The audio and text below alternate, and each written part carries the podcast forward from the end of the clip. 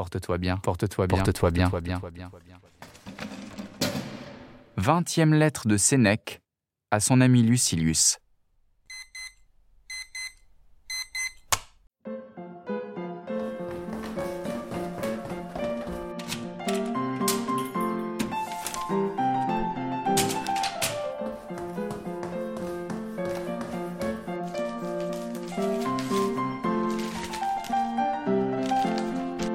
Cher Lucilius, si ta santé est bonne, et si tu te crois digne de devenir quelque jour ton maître, je m'en réjouis. Et ce sera ma gloire si j'ai pu te sauver de ce gouffre où tu flottais sans espoir d'en sortir. Mais je te prie d'une chose, cher Lucilius, et je t'y exhorte. Ouvre à la philosophie les plus intimes parties de ton âme et prends pour mesure de tes progrès, non tes discours, ni tes écrits, mais l'affermissement de tes principes et la diminution de tes désirs. Prouve tes paroles par tes actes. Bien différent est le but de ces déclamateurs qui ne veulent que capter l'assentiment de leur cercle, de ces ergoteurs qui amusent les oreilles de la jeunesse et des oisifs en voltigeant d'un sujet à l'autre avec une égale volubilité la philosophie enseigne à faire, non à parler.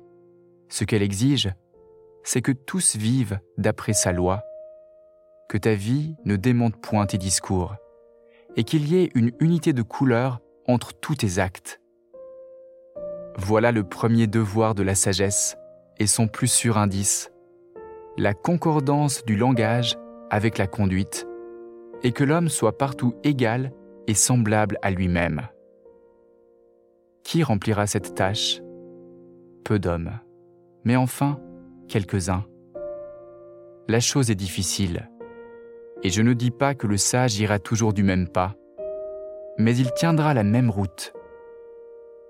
Ainsi donc, observe-toi pour voir si ton costume ne contraste point avec ta demeure, si libéral pour toi-même, tu n'es point avare pour les tiens, si frugal dans tes repas, tu ne bâtis point somptueusement.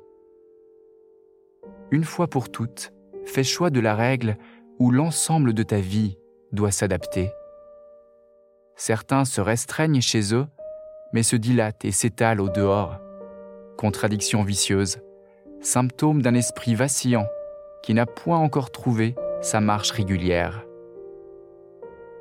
Un autre motif que je vais donner d'une telle inconséquence, et de cette discordance entre les actes et les volontés, c'est que nul ne se propose de but. S'il le fait, il n'y persiste point, mais passe outre. Et puis changer ne suffit plus. Il revient sur ses pas et retombe dans ceux qu'il vient de fuir et de condamner. C'est pourquoi, laissant de côté les anciennes définitions de la sagesse, pour embrasser toute la mesure de la vie humaine, je puis me borner à dire en quoi consiste la sagesse? À toujours vouloir ou ne pas vouloir la même chose. Il n'est pas besoin d'ajouter la brève condition pourvu que nos vouloirs soient justes, car la même chose ne peut toujours plaire au même homme si elle n'est juste. Or le vulgaire ne sait ce qu'il veut qu'au moment où il le veut. Nul n'a une bonne fois décidé ce qu'il voudra ou ne voudra pas. Nos jugements, d'un jour à l'autre, varient et se contredisent. Chacun presque traite la vie comme un jeu de hasard.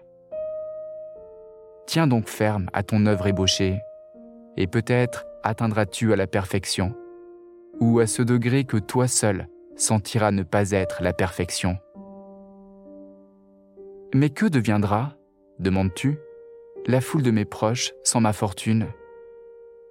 N'étant plus nourrie par toi, elle se nourrira elle-même. Et ce que tout seul tu ne démêlerais point, la pauvreté te l'apprendra. Elle retiendra près de toi les sûrs, les vrais amis, tandis que s'éloigneront tous ceux qui cherchaient en toi autre chose que toi. Et ne saurait-on aimer la pauvreté, même à ce seul titre qu'elle nous fait voir qui nous aime? Oh, quand viendra le jour où nul ne mentira plus pour te faire honneur. Voici donc où doivent tendre tes réflexions, tes soins, tes souhaits, en faisant remise à Dieu de tout autre souhait.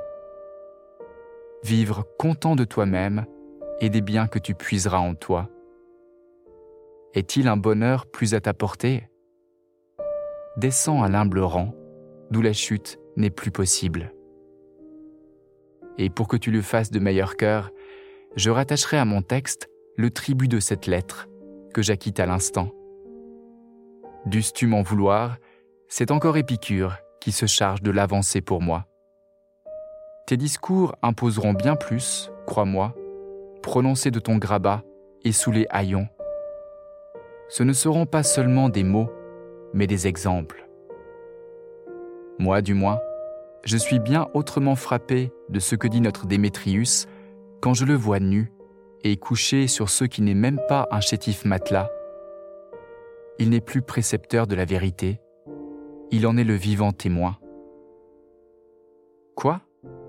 Ne suffit-il donc pas, quand on a les richesses, de les mépriser? Pourquoi non? Celui-là aussi a l'âme grande qui, les voyant affluer autour de lui, frappé d'une longue surprise, ne peut que rire de ce qu'elle lui soit venue et s'entend dire qu'elles lui appartiennent plutôt qu'il ne le sent.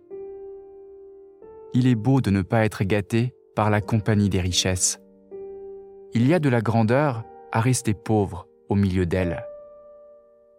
Je ne sais, diras-tu, comment ce riche supportera la pauvreté s'il y tombe. Ni moi, comment ce pauvre, cet émule d'Épicure, s'il vient à tomber dans la richesse, la méprisera.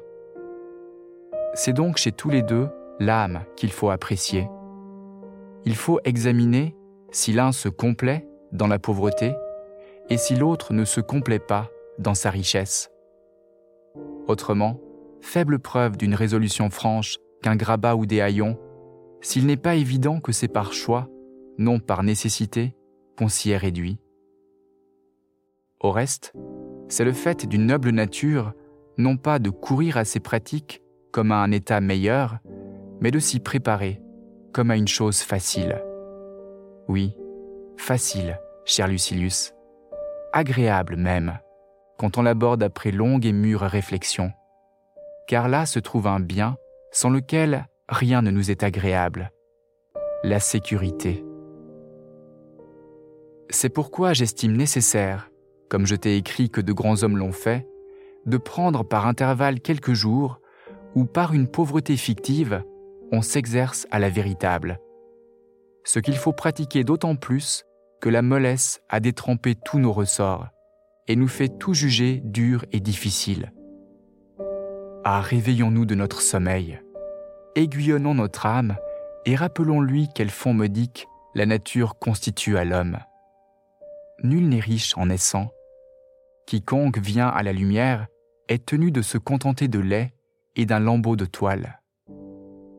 Et après de tels commencements, des royaumes sont pour nous trop étroits. Porte-toi bien.